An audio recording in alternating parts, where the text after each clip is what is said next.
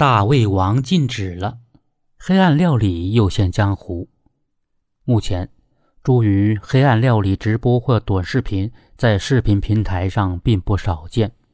记者近日观看三十多场相关直播、两百多条短视频后发现，此类视频大多以异常夸张的方式吸引网友点击进入，并持续观看，但往往在直播结束时会剩下满桌菜品。许多菜品甚至几乎没动，有些只被吃了一口。制作黑暗料理本身并没有错，只要这些料理能自产自吃自理。问题在于，那些想借此博得流量的主播，并没有打算吃下食物。主播别出心裁，利用人们的猎奇心理，把心思放在怪异的烹调方式上，不管菜品能不能吃，味道如何，只要做出来的东西。能博人眼球就达到目的，导致大量食物被浪费，而这种状况在视频平台上广泛存在。也许在主播看来，自己花钱买了食物，等于拥有了食物的所有权，想怎么处理就怎么处理，浪费一点也无所谓，容不得旁人质源。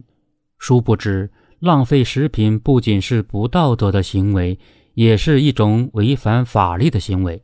反食品浪费法明确规定，个人应当树立文明、健康、理性、绿色的消费理念。外出就餐时，根据个人健康状况、饮食习惯或用餐需求，合理点餐取餐。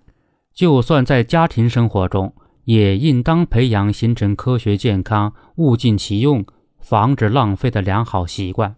审视那些所谓的黑暗料理。加入了泥巴的姜爆龙虾，用酱油煮的火鸡面，将辣椒面、酱油、醋和草莓混在一起的水果沙拉等等，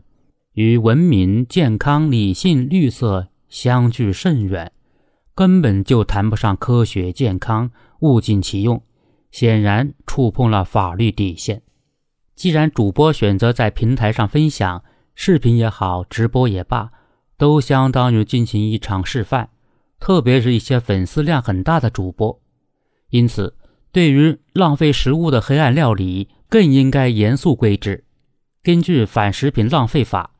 餐饮服务经营者未主动对消费者进行防止浪费提醒，由有关部门责令改正，给予警告；餐饮服务经营者诱导、误导消费者超量点餐，造成明显浪费。责令改正，给予警告；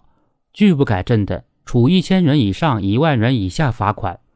食品生产经营者在食品生产经营过程中造成严重的食品浪费，责令改正；拒不改正的，处五千元以上五万元以下罚款。具体而言，对涉及的店家，该警告的警告，该罚款的罚款；对于制造黑暗料理的主播，也应当拿起行政处罚的法律利器。不仅如此。根据反食品浪费法规定，还应强化新闻媒体、网络平台的义务，不是制作、发布、传播、宣传量大多吃、暴饮暴食等浪费食品的节目，或者因视频信息发现用户有违法行为的，应当立即停止传播相关信息，甚至停止提供信息服务等。